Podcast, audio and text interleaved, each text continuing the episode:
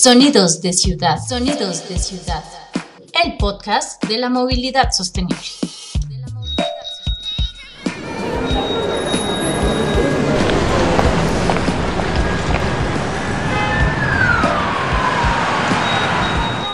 Un podcast del programa de especialización en gerencia del transporte. En la producción Germán Prieto y en la postproducción Jeffer Cucanchón. Sonidos de Ciudad.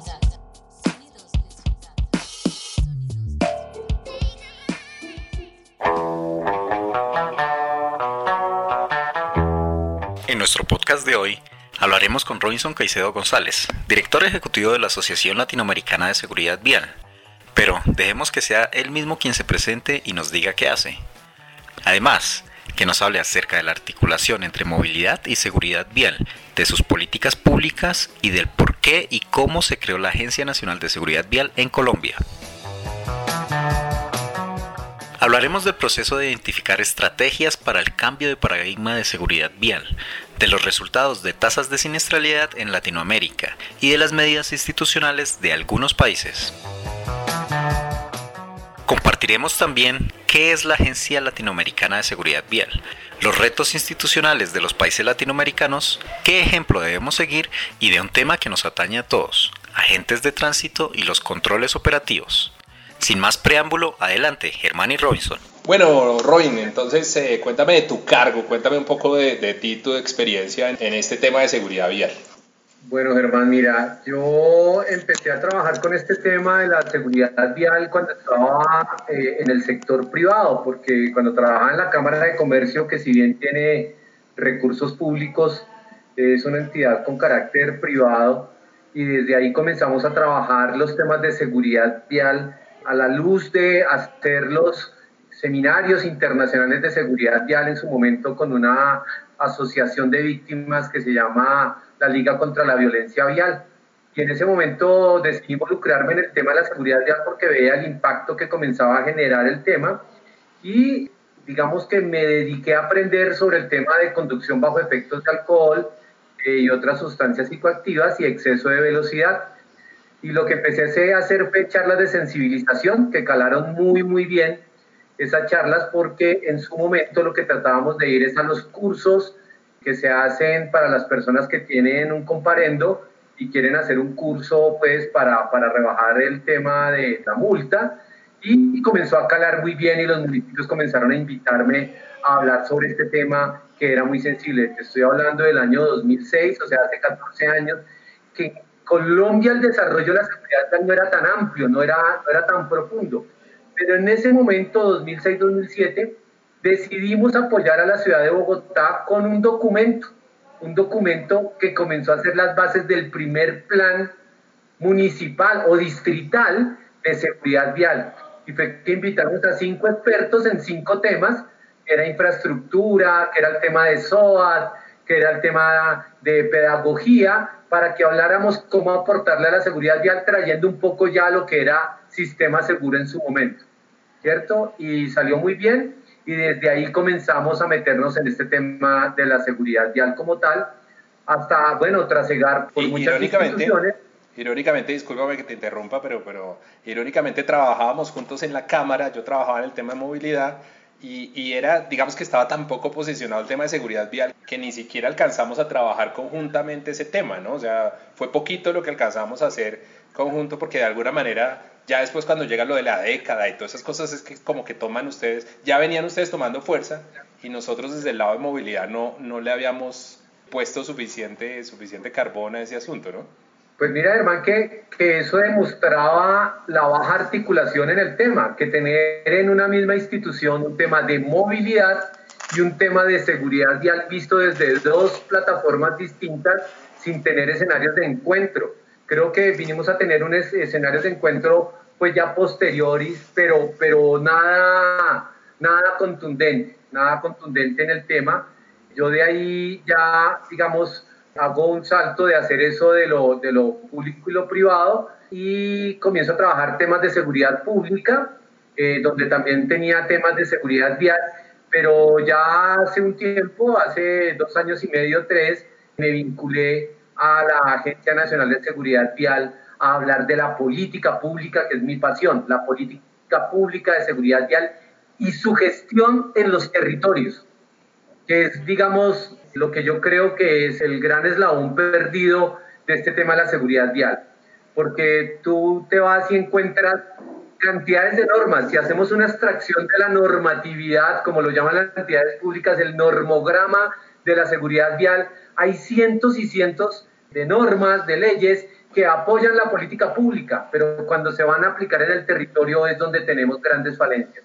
Precisamente por lo que tú dices, ¿no? O sea, me parece muy interesante esta historia porque, porque efectivamente si al interior de nuestra misma entidad no coordinábamos esos temas, efectivamente era un reflejo de lo que estaba pasando afuera y de lo que pasó hasta hace muy poco. Es que duramos mucho tiempo haciendo fuerza para que se conformara algo como lo que finalmente fue la Agencia de Seguridad Vial, para que tratara de poner, empezar a poner de acuerdo a, tantos actores, algunos que estaban trabajando muy fuerte, otros que tenían un rol muy importante pero que no lo estaban asumiendo, mucha gente que tiene mucho todavía por hacer en seguridad vial y que, y que todavía no tiene claro qué hacer o simplemente no, no lo hace, no, no, no, no le saca el tiempo para hacerlo.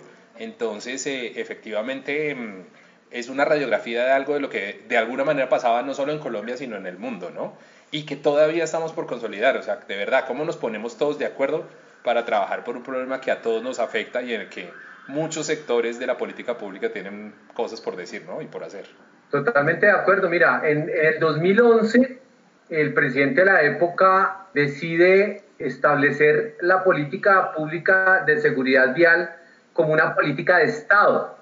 Y eso solo tiene un elemento fundamental y es que todas las entidades del Estado le deben aportar o tienen responsabilidad en la gestión de esa política pública. 2011, a raíz de la primera reunión interministerial que se hace en Rusia, ¿cierto? Y que se establece el diseño de la seguridad vial. Colombia se vincula con la ONU, la, OMS, a este diseño y se establece que en Colombia, pues digamos, es política pública de Estado. Pero eso nunca se vio reflejado en la práctica, es lo que tú dices. Y comenzamos a tener tumbos y tumbos hasta que un grupo de personas que hacen todo el esfuerzo hace que se cree la agencia en el 2013 pero solo viene a funcionar hasta el 2015, se crea la parte administrativa, ¿cierto? Pero solo comienza a gestionarse. 2015 se crea como tal, 2016 comienza medio a funcionar y solo es hasta el 2018 que se constituye un equipo técnico, ¿cierto? Para trabajar la política pública y ser este órgano rector. Imagínate, pasan siete años, ocho años ¿cierto? El mundo ya venía andando rápidamente en el tema de, implementar todo lo que era sistema seguro, eh, bueno, y su estrategia Visión Cero, que es la forma bonita de decir sistema seguro Visión Cero, eh, y nosotros todavía pensando en cómo crear la institución. Entonces es lo que tú planteas claramente, la articulación a hoy, después de tener la agencia, es muy complicada, muy complicada. La misma agencia digamos que, que, tiene en algunos momentos ese problema de poder vincular al Ministerio de Salud, al Ministerio de Trabajo en estos temas, porque todos tienen que aportar. Y si eso es así, imagínate en el territorio, como un alcalde, como un secretario de movilidad, en caso de las entidades territoriales que son organismos de tránsito, articulan. Pero imagínate un municipio que no es organismo de tránsito, que no hay nadie responsable de la seguridad vial. ¿Cómo articula? ¿Qué recursos destina? es bien complejo, muy complejo. Sí, efectivamente como un, reflejo de todo lo que, además de todo lo que pasaba en el mundo, ¿no? Llegar a la década de la seguridad vial y todo lo que pasó también fue todo un proceso, ¿no? O sea, tampoco es que, que, que por ser colombianos nos costó tanto trabajo, sino que evidentemente ha costado a las instituciones a nivel internacional ponernos de acuerdo e irnos encaminando, pues tanto así que pues llegamos a, a decir que la meta era reducir a la mitad los muertos en siniestros de tránsito y ni siquiera logramos empezar a reducirlo, ¿no? O sea, también ha sido un tema bien, bien complejo y, bastante nuevo, contrario a lo que se podría pensar. Claro, y mira que lo que tú dices de las entidades internacionales, claro, viene todo un proceso, eh, identificar cuál era esa gran estrategia, ese famoso cambio de paradigma de la seguridad vial, donde no se acepta ni una sola muerte por movilizarse, pero requería unos procesos de conocimiento, de afianciamiento, de, de afinación, perdón, de las estrategias que para los países en vías de desarrollo no fue fácil, porque ahorita en la evaluación que hacen este año en Estocolmo identifican que todos los países en vías de desarrollo lograron tener cumplimientos de metas interesantes, pero todos los que estamos en vía de desarrollo ninguno cumplió, sino que por el contrario aumentaron. Entonces comenzaron a tener, a identificar una relación fuerte, fuerte entre la seguridad vial, ¿cierto? Y el desarrollo, entre la seguridad vial y algunos problemas mentales en la salud física, en la educación, bueno, en, mil cosas que hace que la seguridad vial no de la, perdón, te lo voy a colocar al contrario, la inseguridad vial no genere bienestar, no genere calidad de vida. Entonces, digamos que este proceso se abordó, por ejemplo, en Latinoamérica, que pues ese, tengo la mirada ahorita como director ejecutivo de la asociación, poder tener esa mirada en Latinoamérica, y uno dice, oiga, Colombia está mal en este tema, pero podemos ver países que ni siquiera todavía han pensado en abordar el tema de manera decidida, sino con pañitos de agua tibia, sin capacitación, sin ninguna, sin recursos, sin entidades líderes en el tema. Eso te iba a preguntar, digamos que estamos mirando esa ventana histórica, digamos que la década del 2010, digamos que un poco mejor desde como 2008 hasta 2020, y pues ya hemos hablado un poquito de la situación en Colombia y de las dificultades que ha tenido, pero ¿cómo le fue al resto de Latinoamérica? ¿Cómo le fue a nuestros países hermanos en ese proceso?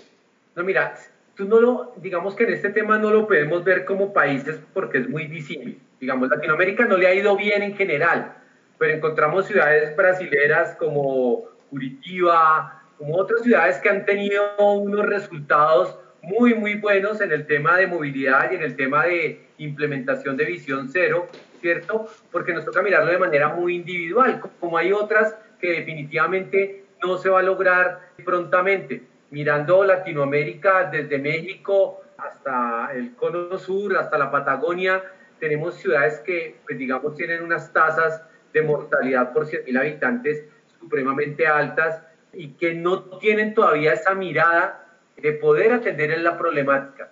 Nosotros en Colombia tenemos municipios que tienen tasas de 120 fallecidos por 100.000 habitantes, ¿cierto? Hablándolo de manera de tasa, de tasa, no de valores absolutos, sino de tasa. Entonces uno dice, bueno, en Latinoamérica tenemos ciudades ecuatorianas y ciudades peruanas que tienen muchísimas víctimas en este tema y sus tasas son supremamente altas, pero porque no han tomado la decisión, todavía ven el tema como la vieja forma de ver que digamos, atender, intervenir la seguridad vial es costoso y que salvar vidas es costoso. Esto es lo que todavía consideran y en Colombia encontramos eso. hay alcaldes que dicen, este no es mi problema, yo prefiero trabajar el homicidio. El homicidio, pues digamos, para mí, eh, para el alcalde, dicen ellos, es más significativo, pero cuando vamos a comparar fallecidos por siniestros viales comparado con fallecidos por homicidios, en Colombia hay muchos municipios que la tasa de fallecidos por siniestros viales es más alta, pero deciden no trabajar el tema, porque dicen que ese no es su problema. Todavía pensamos que morirse por movilizarse es un tema divino, es un tema que nos estaba planillado, nos tocaba. que le tocaba, ese tipo de cosas. Entonces, eh, digamos, Latinoamérica no está bien, no se puede mirar a nivel país porque si hay ciudades que han hecho intervenciones, mira, tenemos una ciudad pequeña en Argentina que se llama Neuquén, que implementó visión cero de manera decidida totalmente estratégica y le fue supremamente bien. Otras ciudades como las que te decía de Curitiba, Sao Paulo, que si bien no implementó todo visión cero, sí hizo de acciones puntuales en los diferentes pilares y logró una reducción significativa.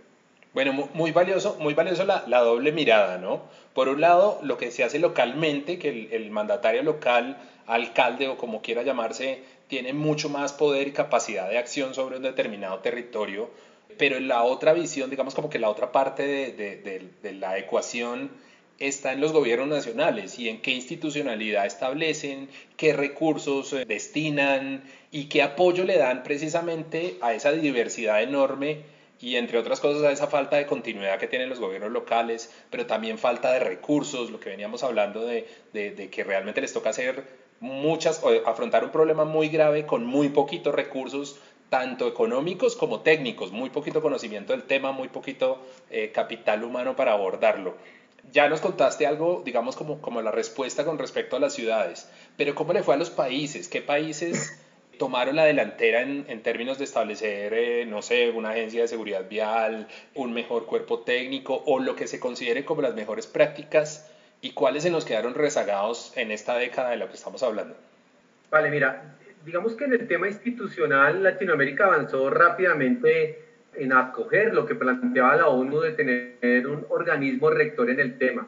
Tan solo Venezuela y Perú no avanzaron en el tema de tener un órgano rector como tal, sino pues la seguridad vial está en una de las áreas de sus ministerios de transporte y viabilidad, vialidad, perdón, como le llaman ellos, y en Venezuela sí, pues por ahí hay un observatorio que antes era público y después pasó a ser privado. Y en Centroamérica, en Nicaragua tampoco avanzó en estos temas de definir esa entidad rectora, pero la mayoría y lo hizo. El problema es con qué alcance, con qué funciones, con qué recursos.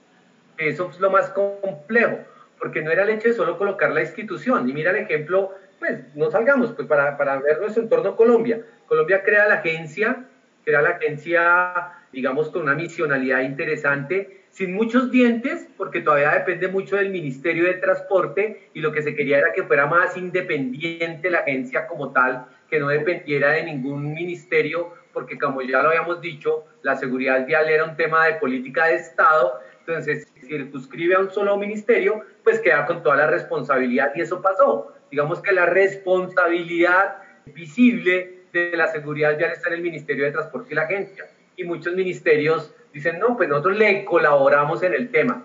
¿cierto? Me lavo las le manos. Nosotros miramos ahí qué hacemos, pero ustedes son los responsables. Pero ese es el problema. Eso se ve reflejado hacia dónde, hacia el territorio, que es lo que pone los fallecidos y los lesionados. Porque si tú arriba no tienes esa articulación bien definida, pues abajo no lo vas a lograr. ¿De acuerdo? Entonces Colombia tiene recursos. Colombia tiene el Fondo de Seguridad Vial, ¿cierto? Que es diferente al Fondo de Prevención, que era antes la institución, la entidad, que se llama el Fondo Nacional de Seguridad Vial. El Fondo Nacional de Seguridad Vial es digamos, donde llegan los recursos para la seguridad vial, que es el 3% del valor del SOAT. Cada año, a principio de año, Fasecolda dice, mire, se expidieron tantos SOAT, el 3% es tanto, tome sus recursos y eso va para el Fondo Nacional de Seguridad Vial y con esos recursos se mantiene la agencia y se realizan todas las actividades planteadas como misionalidad de la agencia.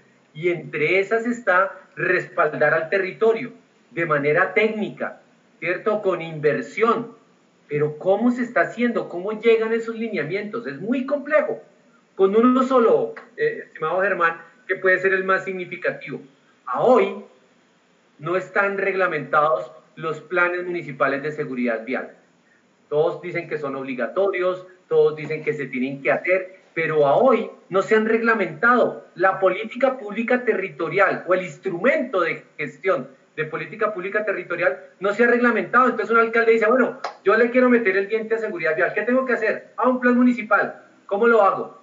No está reglamentado. ¿Es obligación mía? Pues como alcalde su obligación es proteger a los habitantes de su jurisdicción. Y un plan es interesante. Pero es obligación. Venga, miramos en dónde lo dice. No está claro. Y no se ha hecho un ejercicio. Mientras que los planes estratégicos de seguridad vial que son planes organizacionales para política organizacional, si tienen todo un desarrollo normativo y tienen todo un tema ampliado, acaba de salir una nueva norma para, para pues, ajustar un poco el tema, pero eso es un tema interno de las empresas o de las organizaciones. Y la política pública, que es lo más importante, ¿dónde? No está. Y todo el mundo, y me perdona si soy un poco, eh, digamos, arriesgado con mi comentario, se desgarra las vestiduras porque es que los planes estratégicos tienen que estar muy bien. Pues te lo voy a decir con toda sinceridad y de pronto se me viene la gente encima y es porque es que los planes estratégicos son un negocio. Se volvió, se volvió, se volvió un mero, un mero requisito un mero requisito que, que, que, el gerente de la empresa dice, ah, qué pereza, otra norma que toca cumplir, que le pone a cualquier funcionario de la empresa que no tiene tampoco ningún poder de decisión y que eh, en muchos casos se, se, ha escuchado y se sabe que, que, digo yo, lo he dicho como que se venden en los semáforos. O sea, eh, ah, usted necesita un plan estratégico, coja este. Ah, Yo he escuchado a, funcionarios públicos que me dicen, mire, yo he tenido que revisar algunos de esos planes estratégicos y se les olvida hasta cambiar el nombre de la otra empresa, ¿sí?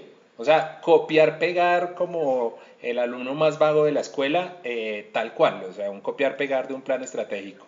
Pero el tema institucional, de hecho, retomando un poco tu recorrido profesional, aparecen también instituciones muy, muy interesantes, bueno, aparte de las, de las instituciones ciudadanas, aparece y llegas tú a trabajar ahora como director de la Asociación Latinoamericana de Seguridad Vial, de la ALCEF. ¿Qué es? ¿Qué es la ALCEF? ¿En qué consiste? ¿Con qué trabaja? ¿Cómo apoya en todo este entramado institucional al sector público y al sector privado? Vale, muy bien. Mira, la asociación viene de una idea de personas muy jóvenes. Son unos pelados muy, muy jóvenes que quieren generar todo un impacto, quieren generar todo un movimiento en Latinoamérica, sobre todo para el tema académico. Ojo, no pedagógico netamente, sino académico. El tema de las universidades, el tema del conocimiento, la innovación en el tema de seguridad vial.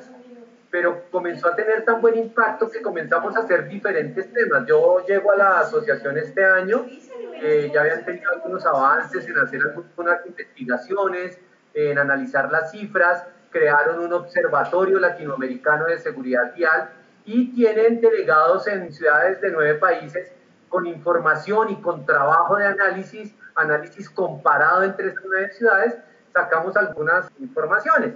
Ahorita estamos sacando algo que llama la Red Latinoamericana de Universidades y son universidades que se están vinculando a la seguridad vial. Lo está liderando la Universidad de Flores con nuestro representante en Argentina sacando toda una red académica para comenzar a hacer seminarios, diplomados, para comenzar a hacer eh, y pensar en cosas más grandes como maestrías, como, como especializaciones, pero con universidades de Latinoamérica, de manera que tengamos docentes de todos los países, miradas de todos los países y tú puedas tener en un, en un seminario, en un diplomado, en una especialización, análisis de compañeros tuyos de diferentes partes de, de la región.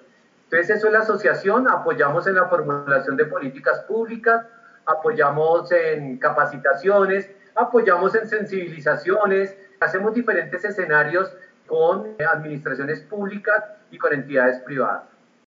Bueno, y en ese mismo sentido, entonces, Robinson, ¿cuáles consideras que son los principales retos institucionales de los países latinoamericanos ahorita? ¿Cómo debería de pronto, cómo has visualizado hasta lo que tenemos ahorita de experiencia que sería, digamos, como que una buena institucionalidad. ¿Qué ejemplos deberíamos eh, copiar a nivel latinoamericano? Porque obviamente eh, España y muchos otros países europeos pues pueden tener muy buenos ejemplos, pero podríamos decir en Latinoamérica, no, lo que pasa es que ellos tienen más recursos, tienen más conocimiento técnico, bueno, no sé. En Latinoamérica, ¿quién podría ser un buen ejemplo de eso y más o menos cómo te imaginas una buena institucionalidad que nos ayude a avanzar podría decir que para poder lograrlo tenemos que mirar la experiencia de los diferentes países porque cada país tiene una fortaleza en lo institucional. Argentina tiene una Agencia Nacional de Seguridad Vial que tiene una fortaleza en lo técnico interesantísima, muy interesante, en el cual a pesar de que es un país que tiene, que pues, su, su organización es por estados, tiene una gran representatividad en los territorios y tiene una muy buena capacidad técnica. En Colombia aunque no lo creas, el tema de la financiación, como se financia el fondo, es bien importante y el tema de planes estratégicos, que ahorita lo critico, pero en este momento sí lo tengo que valorar, lo critiqué es por la forma como se ha llevado, pero el único país que adelanta el tema de planes estratégicos de seguridad vial en Latinoamérica es Colombia, no lo hay en otro lado. Entonces esa experiencia nos toca también ver cómo se replica. Y así ahí tenemos, tenemos que hacer como una pequeña colcha de retazos, armarla para que después nos quede estandarizada y poder en nuestro medio poder saber cuál es la mejor institucionalidad, pero con un solo fin, cómo llegar al territorio, que es la falencia en general en Latinoamérica. En Latinoamérica hay políticas, hay normas, pero llegar al territorio es deficiente. Desde México hasta Argentina. Es muy deficiente cómo llegar con esos lineamientos a los municipios. Quisiera en ese sentido que me, que me contaras cómo ves el tema eh, en Ecuador, por ejemplo. ¿Qué, ¿Qué, tanto recuerdas? Obviamente te estoy aquí como disparando a, a, quemar ropa, pero ¿qué recuerdas de, de, la institucionalidad qué cosas buenas y qué cosas malas funcionan en Ecuador. Ecuador tiene, digamos, una entidad, estoy tratando de acordarme el nombre en este momento, me, me, me cogiste un poco, déjame, ya me acuerdo, pero tiene una entidad que está tratando de hacer un buen esfuerzo inicial de articulación, de, de cómo se articula a nivel nacional.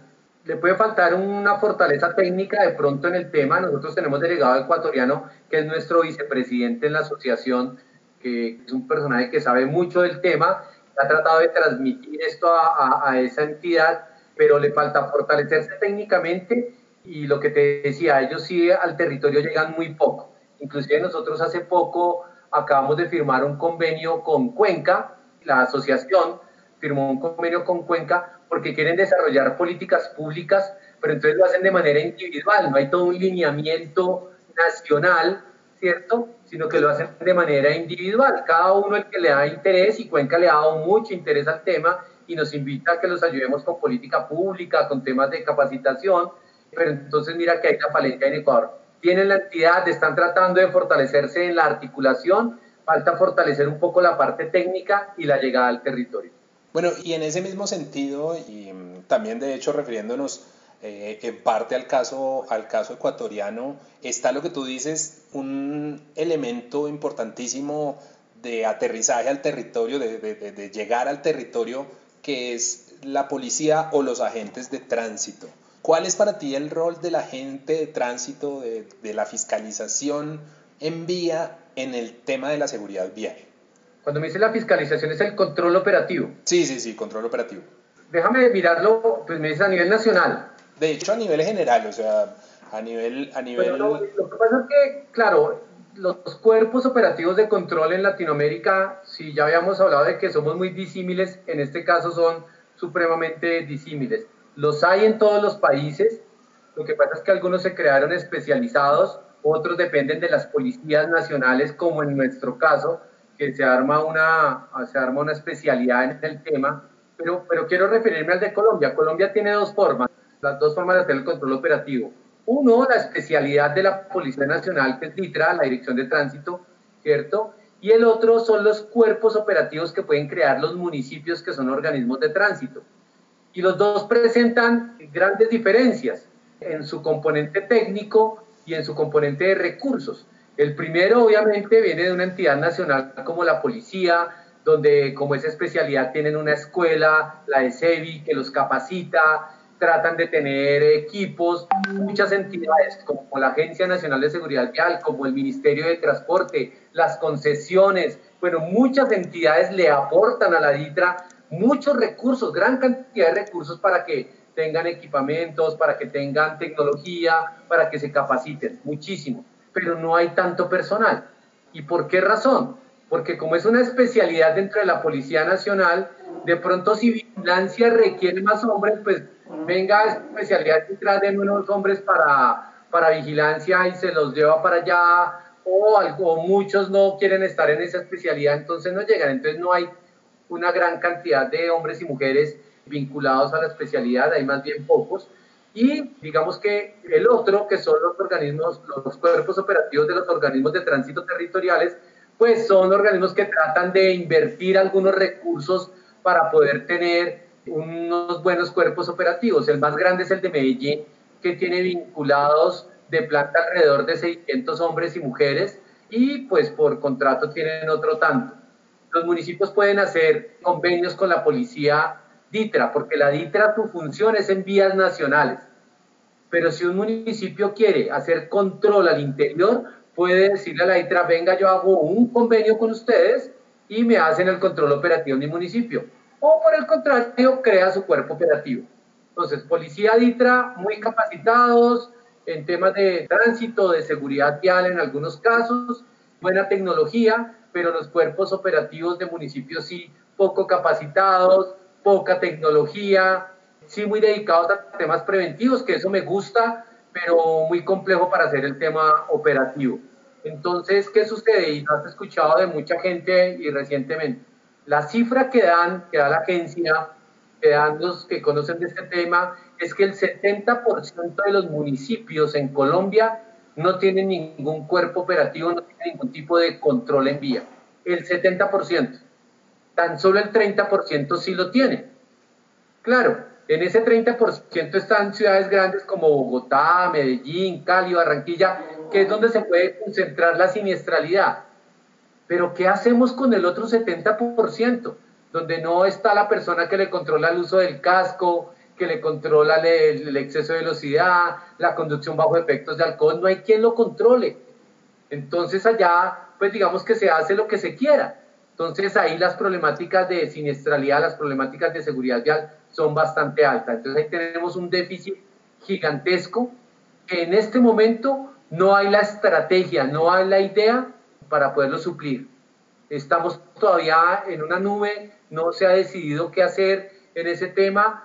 Mi perspectiva, mi, mi iniciativa es que los departamentos, que son organismos de tránsito, un departamento como Cundinamarca es organismo de tránsito, como Atlántico son organismos de tránsito, sean los que proveen con cuerpos operativos de control robustos a los municipios de su jurisdicción. ¿Cierto? Es decir, Cundinamarca hay 119 municipios y creo que alrededor de 15 o 20 organismos de tránsito. Es decir, 90 tienen control operativo. Entonces, que Cundinamarca tenga para esos 90 municipios su cuerpo operativo, pero que sea robusto, capacitado, técnico, con elementos que puedan proveerle todo ese control a esos municipios. Te voy a poner un ejemplo. Antioquia tiene 92 municipios bajo su jurisdicción en el organismo de tránsito. Los otros municipios son como tal organismo de tránsito, toda el área metropolitana, entonces tienen sus cuerpos operativos. Antioquia como departamento tiene alrededor de 25 a 30 agentes de tránsito para 90 municipios. Entonces imagínate, imagínate la capacidad que pueden tener, imagínate la cobertura que pueden tener. Y, de pues hecho...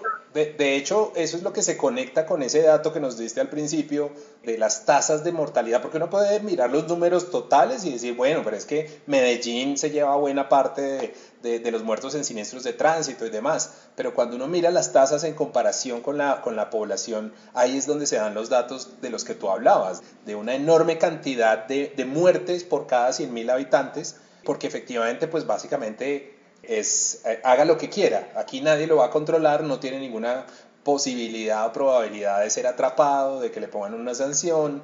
Entonces cada cual pues mire a ver cómo se defiende y evidentemente pues es buena parte de la problemática de siniestralidad vial en nuestros países, ¿no?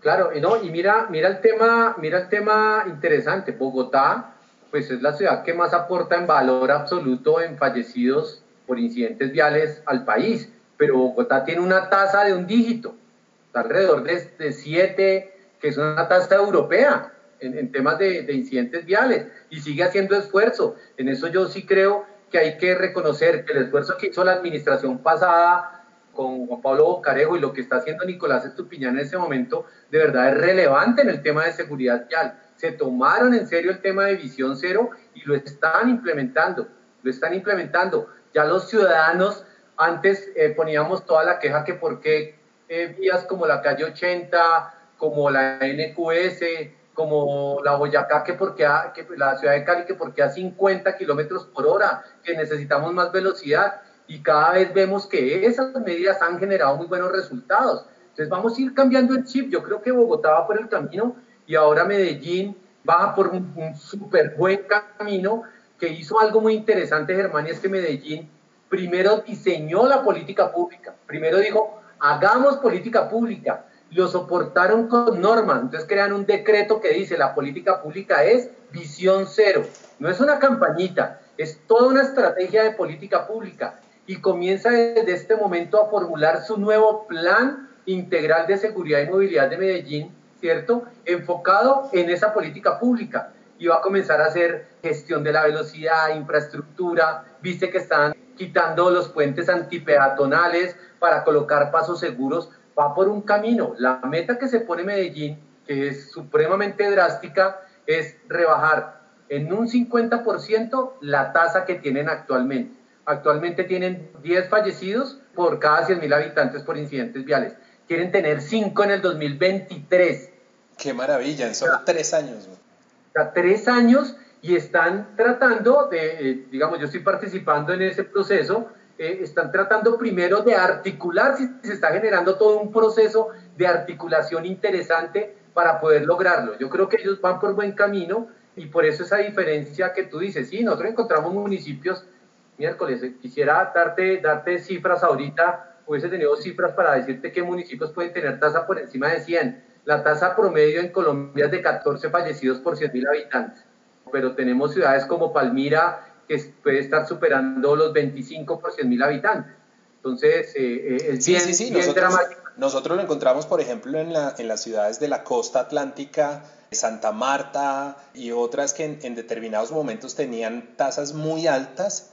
A veces no se podía, de hecho, descifrar como parte, digamos, de, de, un problema también institucional, pero ya de manejo de las cifras y era el herido que está en la carretera departamental lo traen a la clínica de Santa Marta, entonces cuando muere en la clínica, pues se lo reportan a Santa Marta, es como si, como si fuera un muerto en Santa Marta. Hay, hay esas zonas grises también que, que dificultan como la, la, la, posibilidad de realmente diagnosticar bien el problema a nivel, a nivel municipal, ¿no? Sí, total. Y también eso eh, demuestra un poco la tragedia que es para un municipio pequeño de 4.000 habitantes, de 5.000 habitantes, que fallezcan dos o tres personas por, por siniestros viales. Es una tragedia total porque es significativo. Además le acarrea muchos costos a los municipios o que queden lesionados. Entonces ahí el tema del control operativo en estos municipios es supremamente importante, más porque cada municipio le aporte demasiado, porque no le aportan mucho, sino por lo que estamos hablando, porque es un desastre, es, es un impacto muy fuerte, porque tienen tasas muy altas de fallecidos en siniestros viales. Entonces el control operativo entra a ser una herramienta fundamental, pero pues estamos en un momento muy difícil en este tema. Volviendo a hablar de ese tema de, del control operativo, hemos visto que en nuestro país, pero también en diferentes partes de Latinoamérica, ha habido un, digamos como que un, un, una pelea, una disputa entre cómo debería ser esa forma precisamente del agente de tránsito, eh, como lo llamemos, si debe ser civil, si debe ser de la policía. En algunas partes todavía están chocando las dos figuras con unas intersecciones ahí peligrosísimas, o más bien con zonas que no son tocadas por ninguno. ¿Qué crees tú? ¿Cómo analizas tú ese, ese fenómeno y cuál crees tú que es como la figura más recomendable para nuestros países? Mira, yo creo que digamos que los agentes o policías, bueno, agentes para organismos de tránsito y policías por nuestra Policía Nacional, que son civiles los dos, son, son netamente civiles, yo creería que debería existir un cuerpo único. Y esto, esto me, me va a causar algunas miradas indiferentes y es porque yo creo que ese cuerpo único no puede estar adscrito a la Policía Nacional. ¿Qué es lo que pasa en Colombia? Y es que la autoridad si no es, digamos, ejercida por una entidad como la policía, a veces no es reconocida. Entonces, imagínate en Medellín. Medellín hasta hace un tiempo tenía sus agentes de tránsito azules, pero para las zonas peligrosas, para las comunas más peligrosas, hacía convenio con la DITRA, con la Policía de Tránsito, porque en esas comunas no respetaban a los agentes de tránsito, sino respetaban de alguna manera al policía por su uniforme y su investidura, ¿cierto? De civil uniformado, de civil que nos cuida, entonces la gente sí lo respetaba. Porque no había algo que es importante, Germán, y es el valor público por ese tipo de control, por las medidas para la seguridad vial. Cuando tú haces estrategias, diseñas estrategias, cuando diseñas acciones en seguridad vial, eso no es nada popular. Cuando tú le dices a un ciudadano, tiene que disminuir la velocidad a 30 kilómetros por hora, el ciudadano dice, pero si yo tengo un carro que levanta 220, ¿por qué no lo puedo disfrutar? ¿Por qué me va a poner que a 30? Yo pagué y pago mis impuestos. Y... Pago mis impuestos y ese tipo de cosas. Y entonces si tú haces estrategias de tráfico calmado y colocas infraestructura, ves cómo va gente con un martillo en la noche y levanta la infraestructura, que por qué vamos a armar trancones, que es que los que trabajamos en seguridad vial, nos encantan los trancones. No, no hay valor público, hermano, no hay valor público por las estrategias de seguridad vial. Entonces, en ese sentido, el control operativo, pues menos aún tiene valor público. Nadie quiere que lo controlen, porque todo el mundo dice que es que le afectan. Claro, le afectan el bolsillo directamente, porque es una imposición de un comparendo, es una multa, cuando ese comparendo se hace efectivo es una multa, entonces ahí lo ven difícil. Entonces, para mí debería ser un cuerpo único, capacitado y dotado por los mejores elementos técnicos, tecnológicos, una capacitación profunda, porque es que estos cuerpos operativos tienen una doble función, la parte preventiva y la parte operativa como tal, porque es que el control ejerce prevención. Cuando tú ves a eh, la gente o ves al policía en la vía, tú cambias el comportamiento en esos instantes, ¿cierto? Entonces tú vas por la, por la autopista del Sol, por la vía del Sol, que hay unos tramos espectaculares, cuatro carriles, con una infraestructura hermosa, y tú tienes un Volkswagen, tienes un, eh, un Mercedes, pues tú dices miércoles, aquí yo levanto y levantan velocidad de manera irresponsable, pero cuando a lo lejos ven unos conos, así estén solo los conos, tú lo primero que haces es reducir la velocidad. Entonces el control sí ejerce un cambio en el comportamiento, así sea instantáneo, pero no es valorado públicamente, ¿cierto? No tiene un valor público. Entonces para mí debe ser un cuerpo único y esto traído de otras latitudes que, puede sonar feo, pero es de otras latitudes. La DGT en España tiene su cuerpo único para vías nacionales y no está adscrito a ninguna entidad, sino a la DGT. Ellos tienen sus, policías, sus agentes de tránsito. Yo creo que aquí debería ser igual, pero también creo que deberíamos potencializar los cuerpos operativos municipales. Creo que deberíamos capacitarlos, dotarlos, creo que deberíamos darle eh, más realce porque hacen un gran esfuerzo y mira que ellos sí se dedican mucho a lo preventivo, ellos sí tienen mucha labor preventiva. Entonces, si me lo preguntas para dar una respuesta concreta, creo que debería ser un cuerpo único a nivel nacional y fortaleciendo los cuerpos municipales, dándoles toda la capacitación y los recursos para que tengan un cuerpo muy fortalecido.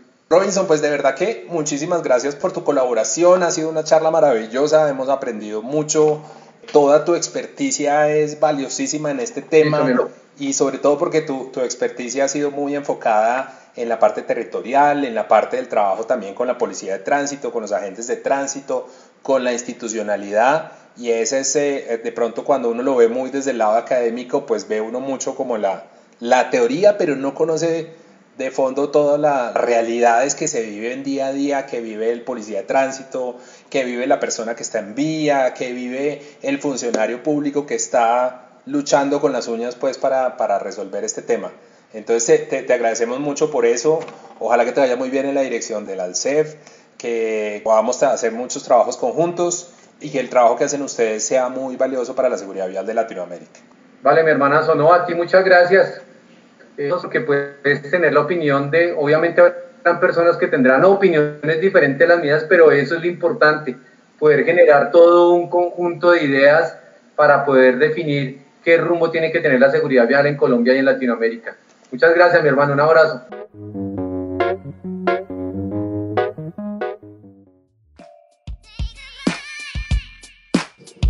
Sonidos de ciudad, sonidos de ciudad el podcast de la movilidad sostenible.